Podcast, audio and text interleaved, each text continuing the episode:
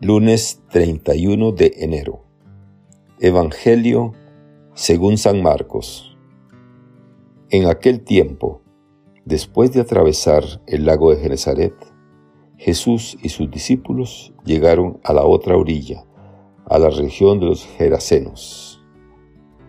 Apenas desembarcó Jesús, vino corriendo desde el cementerio un hombre poseído por un espíritu inmundo que vivía en los sepulcros ya ni con cadenas podían sujetarlo. A veces habían intentado sujetarlo con argollas y cadenas, pero él rompía las cadenas y destrozaba las argollas. Nadie tenía fuerzas para dominarlo. Se pasaba días y noches en los sepulcros o en el monte, gritando y golpeándose con piedras. Cuando aquel hombre vio de lejos a Jesús, se echó a correr vino a postrarse ante él y gritó a voz en cuello, ¿Qué quieres tú conmigo, Jesús, Hijo de Dios Altísimo? Te ruego por Dios que no me atormentes. Dijo esto porque Jesús le había mandado al espíritu inmundo que saliera de aquel hombre. Entonces le preguntó Jesús, ¿Cómo te llamas? Le respondió, Me llamo Legión, porque somos muchos y le rogaba con insistencia que no los expulsara de aquella comarca. Había allí una gran piara de cerdos que andaban comiendo en las faldas del monte. Los espíritus le rogaban a Jesús, déjanos salir de aquí para meternos en esos cerdos. Y él se lo permitió. Los espíritus inmundos salieron del hombre y se metieron en los cerdos, y todos los cerdos, unos dos mil, se precipitaron por el acantilado hacia el lago y se ahogaron. Los que cuidaban los cerdos salieron huyendo y contaron lo sucedido en el pueblo y en el campo. La gente fue a ver lo que había pasado. Se acercaron a Jesús y vieron al antes endemoniado, ahora en su sano juicio, sentado y vestido. Entonces tuvieron miedo. Y los que habían visto todo les contaron lo que le había ocurrido al endemoniado y lo de los cerdos. Ellos comenzaron a rogarle a Jesús que se marchara de su comarca.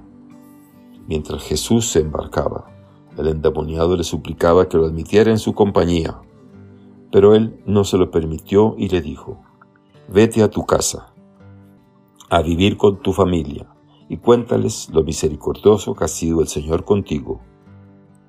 Y aquel hombre se alejó de ahí y se puso a proclamar por la región de Decápolis lo que Jesús había hecho por él y todos los que lo oían se admiraban. Palabra del Señor. Gloria a ti, Señor Jesús. Reflexión. Hermanas y hermanos, Jesús llega a la región de Genezaret después de haber calmado la tempestad en el lago, dejando asombrados a los discípulos que se preguntaban ¿Quién es este a quien hasta el viento y el mar obedecen? La respuesta la va a dar el endemoniado, protagonista de la lectura del Evangelio de hoy. Jesús se encuentra de improviso, nada más pisar tierra pagana, con un personaje nada tranquilizador.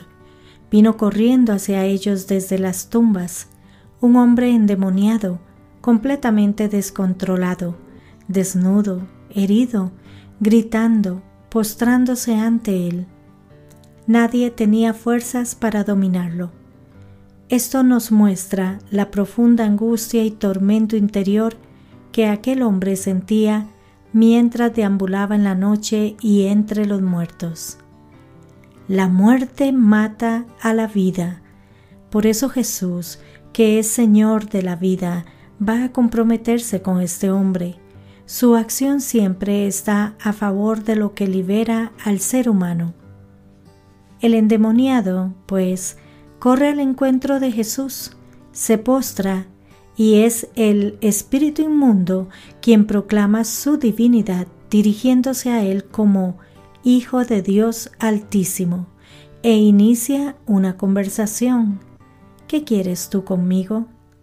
Te ruego por Dios que no me atormentes es interesante poner atención es interesante poner atención que el diálogo no ocurre entre Jesús y el hombre poseído por espíritus inmundos, sino entre Jesús y el mismo espíritu inmundo. Nadie le pide a Jesús que sane a aquel hombre. Es Jesús quien toma la iniciativa y lo libera. Ese hombre, por la acción de Jesús, recobra su sano juicio, su libertad, paz y dignidad, porque Él ha venido para que todos tengan vida y vida abundante. No vino para atormentarnos, sino para liberarnos de nuestras cadenas, de nuestras pasiones, de todo lo que nos oprime y angustia, aunque a veces queramos autoengañarnos, sintiéndonos bien, siendo esclavos, no queriendo cambiar de actitud ni de comportamiento, estando anquilosados en nuestros modos de pensar y actuar, hasta que la gracia de Dios nos hace descubrir y experimentar el amor, la gratuidad, la libertad que Dios nos concede cuando somos capaces de sacudirnos todo el barro, la inmundicia, las cadenas que nos aprisionan y atormentan, o la modorra que nos paraliza. Ese espíritu inmundo, que son muchos porque se llaman legión, pide entrar en los cerdos que se precipitan acantilado abajo ahogándose en el lago con el consiguiente perjuicio de sus dueños.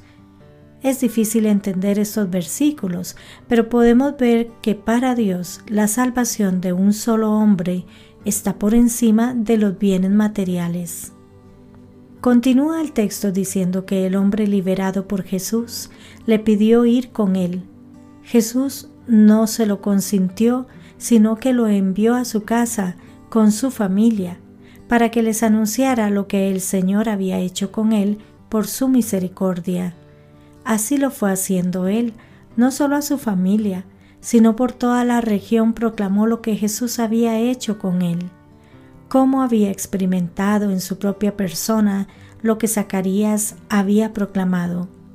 Por la entrañable misericordia de Dios nos visitará el sol que nace de lo alto, para iluminar a los que viven en tinieblas y en sombra de muerte, para guiar nuestros pasos por el camino de la paz. Cuando comenzamos esta historia, nos encontramos al endemoniado viviendo solo entre los sepulcros y en la noche.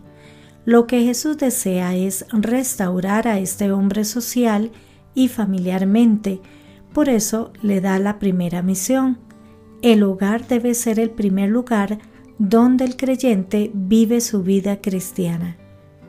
Para todos nosotros y nosotras, la verdadera actividad misionera comienza en la casa, en el hogar, con nuestra misma familia. Animémonos a vivirlo con alegría. Que Dios les bendiga y les proteja.